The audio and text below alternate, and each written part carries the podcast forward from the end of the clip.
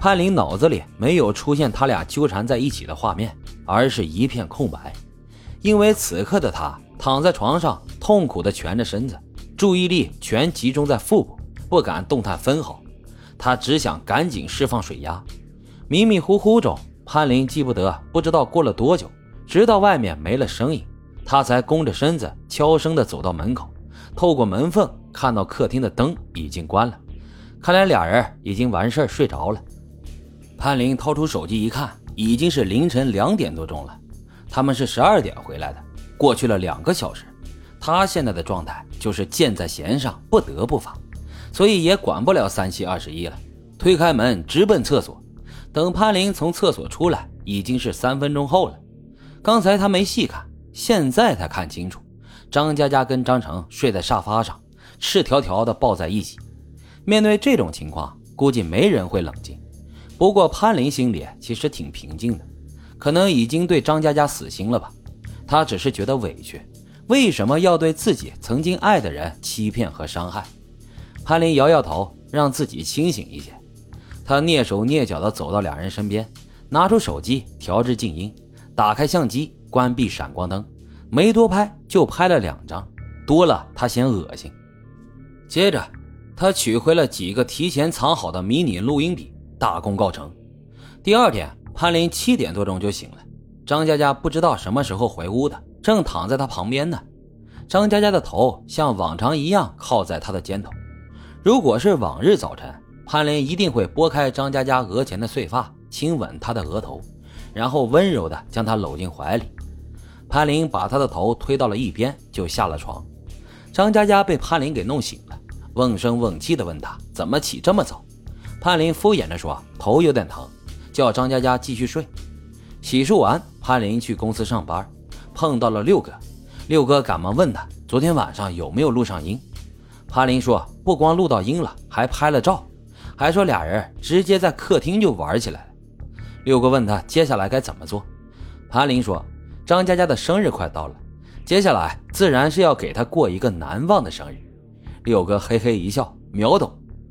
潘林的计划是这样的：等到张佳佳生日那天，自己请一些他的同事和朋友，到时把他出轨的素材给放出来，那场面想想就解气。潘林不想继续拖下去，趁早把这事儿了结了。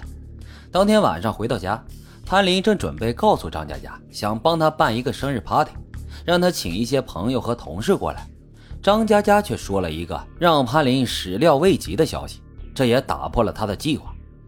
张佳佳说：“她下周过生日，她爸妈说呢，下周要来北京看她，顺便见见潘林。”潘林脑袋顿时就有点懵。他跟张佳佳认识也就三个多月，正式在一起才两个多月，怎么就见家长了呢？可他转念一想，或许啊，这也是个契机。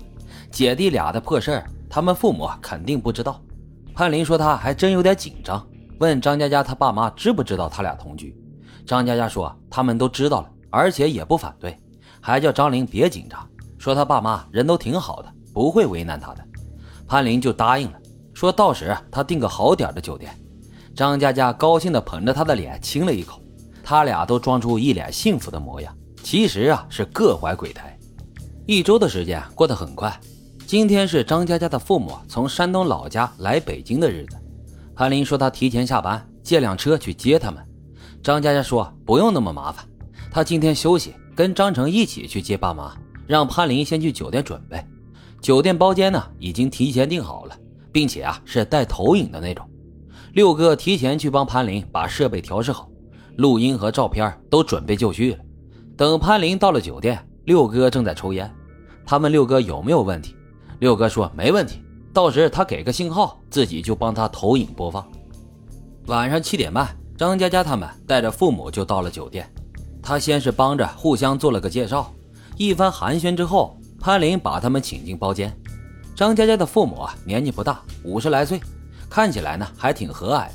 可惜了呀，养出了这样一对儿女，真替他们感到难过。潘林不着急摊牌，想跟他父母先聊聊，多了解一下这对姐弟。饭菜上桌，潘林跟张爸喝了两杯酒，正准备唠唠关于姐弟俩的事儿。张爸却突然间问他跟张佳佳在一起多久了？潘林说快四个月了。张爸认为也不短了，问他们这段时间处下来怎么样，合不合得来。潘林说挺好的，张佳佳呢是个好姑娘。张爸说：“潘林啊，年纪不小了，你打算什么时候结婚啊？”潘林则是一脸的问号，觉得这个呀不着急，再处处看吧。这时候呢，张妈插话说：“现在他们这些年轻人呀，对自己的婚姻大事一点都不负责，动不动呢就谈个三年五年的，还不一定结婚，也不知道图啥。”张爸说：“只要他们觉得合适，考虑考虑啊，早点结婚，最好趁着年轻生俩孩子。”他们俩呢也能帮着带带，这进度条拉的有点快呀，潘林脑子都快跟不上了。整了半天，张佳佳父母是来催婚的。潘林看向张佳佳，张佳佳呢有些不好意思，说潘林现在正是事业上升期，问爸妈着急什么。张妈则认为事业家庭那又不冲突。张爸问潘林现在有没有买房，潘林说买了一套啊，六十平的小户型。张爸想的倒是挺远。认为啊有点小了，说以后他们结了婚有了孩子，怕是住不开。张妈就提议说，两家一起出钱给他们俩孩子换套大的。潘林感觉有种说不出来的怪异。张佳佳今年才二十四岁，比自己小四岁，根本不用着急的呀。他父母为什么急成这样，一直催自己跟他结婚，甚至主动掏钱去买房？潘林应付了几句，借口上厕所。六哥呢，则在大厅等他。他问素材什么时候放，潘林说不急，于是给六哥讲了刚才张佳佳父母催婚的事情。六哥也觉得有点奇怪，他俩认识还不到半年，正常父母怎么会放心把女儿交给他呢？潘林觉得是这个道理。他告诉六哥，张佳佳的父母还说要掏钱帮忙买房。说到买房，潘林突然想到一个问题：张佳佳他们家本来是普通家庭。父母是工人，母亲没有工作，即便添钱买房也拿不出多少，绝大部分还是由他这边来出。这样的话，房本上肯定是俩人的名字，张佳佳可就赚大了呀。潘林心想，会不会从一开始张佳佳就在给他挖坑？六哥看潘林发呆，问他在想什么。潘林说：“突然想到几个问题，今天的行动暂停，具体呢晚上再细说。”回到饭桌上。张佳佳父母话里话外还是催婚，更加深了他的疑虑。吃完饭，张佳佳的父母在酒店住下，潘林跟张佳佳姐弟俩就打车回了家。躺在床上，潘林问张佳佳：“今天他父母说天钱给他们买房，是不是真的？”张佳佳认为啊，他们既然说了，肯定是有这个打算。潘林也不绕弯子，直接就问他们家能出多少。张佳佳耸了耸肩说：“他们只是普通家庭。”而且他弟呢还没结婚，估计也就二三十万。接着问潘林是不是嫌少，潘林连忙说没有没有。张佳佳继续说，本来房子就该男方买，而且他爸妈说了，只要潘林对他好就行，彩礼什么的都不重要，不要也行。睡觉前，潘林闭上了眼睛，脑中不自觉地回忆起今天跟张佳佳父母见面的场景，一家人其乐融融，吃的都挺开心。但是他总感觉哪里怪怪的，具体呢又说不上来，好像除了聊他跟张佳佳，没其他话题了。潘林心说：这父母很久没见到女儿，不是应该嘘寒问暖、关心生活、关心工作吗？这一家子有古怪呀。还有，潘林想起一点，他们说话的口音。